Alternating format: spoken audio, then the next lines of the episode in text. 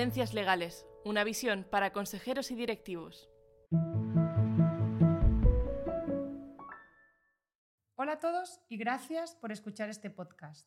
Con esta serie de podcasts y a través de un diálogo con nuestros expertos, el equipo de conocimiento de Cuatro Casas queremos reflexionar sobre las tendencias y novedades jurídicas de mayor repercusión en nuestros mercados. Se acaba de publicar en el Diario Oficial de la Unión Europea el Reglamento de Bonos Verdes. Este reglamento establece los requisitos que los emisores de bonos deben cumplir para poder utilizar la denominación de bono verde europeo para sus bonos medioambientalmente sostenibles. Hoy nos gustaría entender qué es este instrumento y qué impacto esperamos que pueda tener en la financiación de sociedades. Contamos para ello con Miguel Cruz, socio de Cuatro Casas y especialista en operaciones de emisión de deuda. Miguel, bienvenido y muchas gracias por acompañarnos. Muchas gracias, Idoya. Encantado de estar aquí conversando contigo. Miguel, empecemos por una pregunta muy sencilla. ¿A qué nos referimos cuando hablamos hoy de bonos verdes?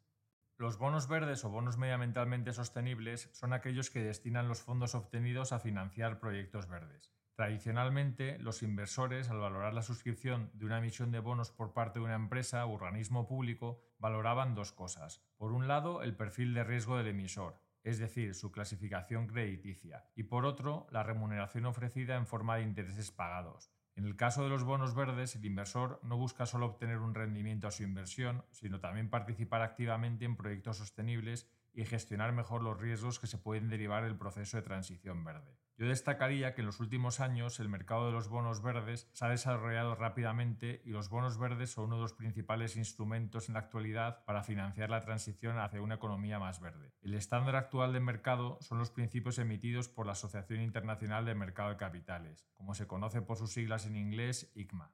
¿Y si en el mercado ya existen unos estándares para los bonos verdes? ¿Por qué la Unión Europea los quiere regular ahora con un reglamento? El reglamento de bonos verdes es un paso más en la estrategia de la Unión Europea de financiación del crecimiento sostenible. Voy a tratar de explicar esto un poco más para entender dónde se ubican los bonos verdes en la estrategia de la Unión Europea. Actualmente, la Unión Europea lidera la transformación hacia un modelo económico sostenible a nivel mundial y entiende que ese proceso de transformación es también un motor de crecimiento económico. Si recordamos, en 2015 la Unión Europea y sus Estados miembros firmaron el Acuerdo de París sobre el Cambio Climático, comprometiéndose a dirigir el desarrollo económico hacia un crecimiento sostenible. En él se reconocía por primera vez la importancia del sistema financiero para canalizar de un modo eficiente los recursos necesarios para transformar la economía hacia un modelo sostenible. A partir de este tratado comenzaron los planes de acción de la Unión Europea en materia de finanzas sostenibles. Son multitud de normas que se ordenan en torno a tres pilares, que están interconectados estos tres pilares son la taxonomía, la divulgación y las herramientas de inversión. ¿Qué es la taxonomía? Pues la taxonomía es un diccionario o sistema de clasificación para ayudar a los mercados financieros a evaluar los criterios ESG. La taxonomía más desarrollada a día de hoy es la taxonomía verde, que define las actividades por su impacto medioambiental. El segundo de los pilares es la divulgación. Son obligaciones de transparencia para empresas financieras y no financieras para permitir que los inversores puedan tomar decisiones de inversión sostenibles que estén debidamente fundamentadas. Por último, el tercero de los pilares son las herramientas de inversión un conjunto de ratings, estándares comunes y etiquetas que contribuyen a incrementar la transparencia y mitigar el riesgo de blanqueo ecológico. Aquí es donde se ubica el nuevo estándar europeo de bonos verdes. Con la etiqueta de bono verde europeo, los emisores podrán demostrar y los inversores podrán confiar que financian proyectos ecológicos legítimos que se adaptan a la taxonomía de la Unión Europea. El objetivo es que este instrumento ayude a las empresas a financiar su transición hacia la sostenibilidad. Muchas gracias, Miguel. He visto que el reglamento se aplicará con carácter general a partir de finales de 2024 aproximadamente, porque será un año tras su publicación en el Diario Oficial de la Unión Europea.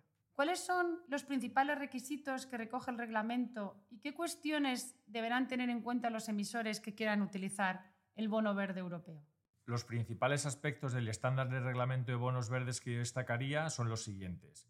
Por un lado, son un estándar voluntario, por lo que pueden acogerse al mismo los emisores tanto privados como públicos de dentro y fuera de la Unión Europea que quieran acreditar que una emisión o admisión a negociación de bonos en la Unión Europea se clasifica como bono verde europeo. Asimismo, si se opta por utilizar esta etiqueta, los emisores deberán cumplir obligatoriamente con una serie de requisitos, que a grandes rasgos podríamos resumir en los cuatro siguientes. Uno de ellos es que la inversión de los fondos obtenidos deberá realizarse en proyectos alineados con la taxonomía europea. Otro es que el inversor tendrá que elaborar un folleto aprobado por la autoridad nacional competente, que en el caso de España será la CNMV.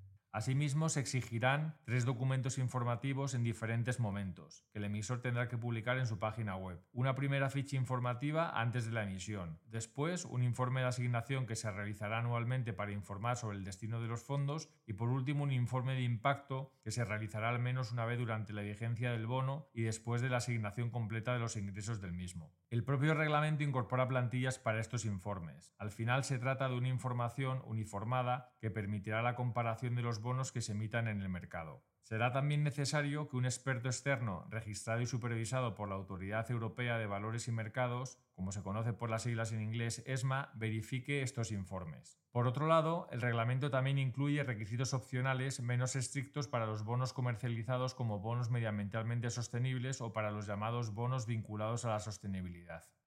Muchas gracias, Miguel. Me parece particularmente relevante el requisito de que es necesario que los fondos se destinen a determinados objetivos para que los emisores puedan utilizar la etiqueta de bono verde europeo. ¿Puedes explicarnos qué significa este requisito con un poco más de detalle? Básicamente se trata de que todos los ingresos de los bonos verdes europeos deberán invertirse antes del vencimiento del bono en actividades económicas que cumplan con los criterios para ser calificadas actividades económicas medioambientalmente sostenibles conforme al reglamento de taxonomía de la Unión Europea, siempre que los sectores afectados estén cubiertos por ella. En el caso de los sectores que todavía no estén cubiertos por la taxonomía y de determinadas actividades muy concretas, habrá un margen de flexibilidad del 15%. Con ello, al final, lo que se pretende es garantizar la facilidad de uso de la norma sobre los bonos verdes europeos desde el inicio de su existencia. El uso y la necesidad de este margen de flexibilidad se revalorarán a medida que avance la transición de Europa hacia la neutralidad climática. También, además de los bonos verdes europeos, has comentado que el reglamento incluye requisitos opcionales menos estrictos para la emisión de los bonos que llamaríamos medioambientalmente sostenibles o los llamados bonos vinculados a sostenibilidad. ¿Puedes explicarnos brevemente en qué consistirían estos instrumentos y cuáles serían sus requisitos?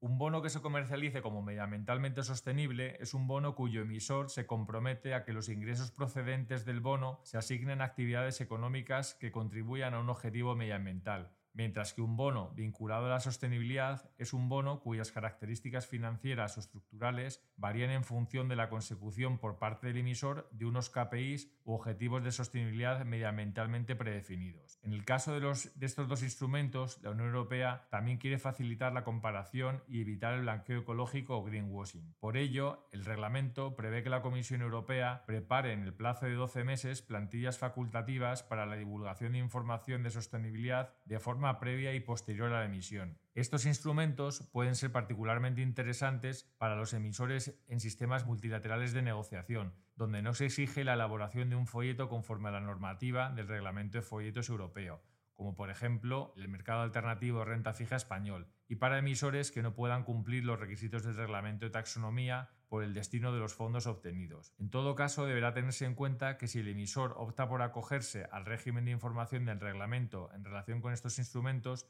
la CNMV tendrá poderes supervisores y sancionadores en relación con los informes que divulgue. Muchas gracias, Miguel. Para terminar, de tu experiencia asesorando en operaciones de emisión de deuda, ¿cuál es tu valoración de estos instrumentos, en particular del bono verde europeo? En el contexto de los objetivos de la Unión Europea, mi valoración en términos generales es positiva. Los estándares de mercado que existían hasta ahora no tenían definiciones comunes sobre qué se entendía por actividad medioambientalmente sostenible y tampoco existía una uniformidad en la verificación externa ni en la supervisión de los verificadores externos. En este sentido, yo creo que el reglamento responde en cierta medida a la necesidad de los inversores de identificar bonos cuyos fondos estén alineados con los objetivos del Acuerdo de París poder confiar en ellos y poder comparar unos con otros. El Reglamento Europeo de Bonos Verdes crea en definitiva una etiqueta que los emisores puedan utilizar como un gol estándar o una etiqueta universal de máxima calidad para las emisiones de bonos verdes. Cuando se utiliza esta etiqueta, el reglamento fomenta la transparencia y la comparabilidad en el mercado de bonos verdes y evita el llamado greenwashing o blanqueo ecológico. No obstante, en mi opinión, al introducir la necesidad de alinear los ingresos con la taxonomía y la necesidad de elaborar un folleto regulado, el reglamento introduce requisitos exigentes en un mercado en el que la mayoría de los emisores emiten hoy bonos al amparo de una exención del reglamento de folletos y pueden tener dificultades para encontrar actividades alineadas con la taxonomía en las que invertir. Por otro lado, será interesante ver el impacto indirecto que el reglamento tendrá en las divulgaciones y revisiones externas de aquellos bonos que no se acojan a la etiqueta del bono verde europeo, así como su impacto en la fijación de precios de los diferentes bonos con etiqueta SG que se comercialicen en el mercado. Para nosotros los abogados, creo que la mayor incógnita es si la introducción de una definición de lo que es verde y de un papel supervisor y sancionador de la CNMV se traducirá en la exigencia para los inversores de nuevos términos y condiciones en la regulación de los bonos. Muchas gracias, Miguel, por esta valoración. Y si vamos al mercado, ¿cuál crees que será el impacto en el mercado europeo y en particular en el mercado español de estos instrumentos? ¿Crees que tendrán éxito y que los emisores utilizarán esta nueva etiqueta de bono verde europeo?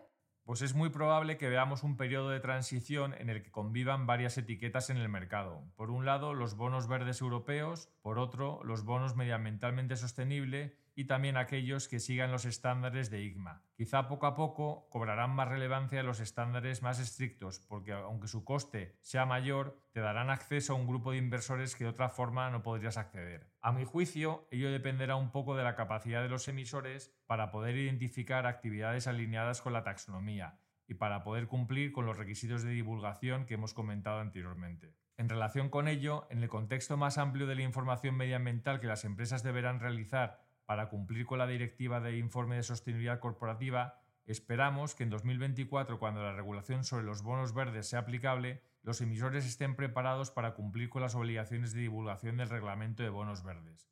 Por ello, para aquellos emisores que puedan cumplir con los requisitos de esta regulación, es de esperar que la etiqueta se use ampliamente. Independientemente de los posibles costes adicionales involucrados, los inversores buscarán invertir en bonos etiquetados como bonos verdes europeo, y los emisores querrán acceder a este tipo de grupo de inversores. En relación con los bonos medioambientalmente sostenibles y los bonos vinculados a la sostenibilidad, si bien a priori puede parecer que no es muy obvio que los emisores opten voluntariamente por adoptar el régimen de divulgación del reglamento, es probable que quieran demostrar al mercado la fortaleza de sus compromisos y la credibilidad de sus productos y por lo tanto optar voluntariamente por el régimen menos estricto que recoge el reglamento para estos instrumentos. Además, será interesante ver en qué grado la presentación de informes y el uso de verificadores externos cambia en el futuro para aquellos instrumentos que no estén sujetos al reglamento de bonos verdes. En estos casos podría ocurrir que los emisores también quieran alinear sus emisiones en la medida de lo posible con los requisitos de la regulación para acreditar el carácter medioambientalmente sostenible de sus productos.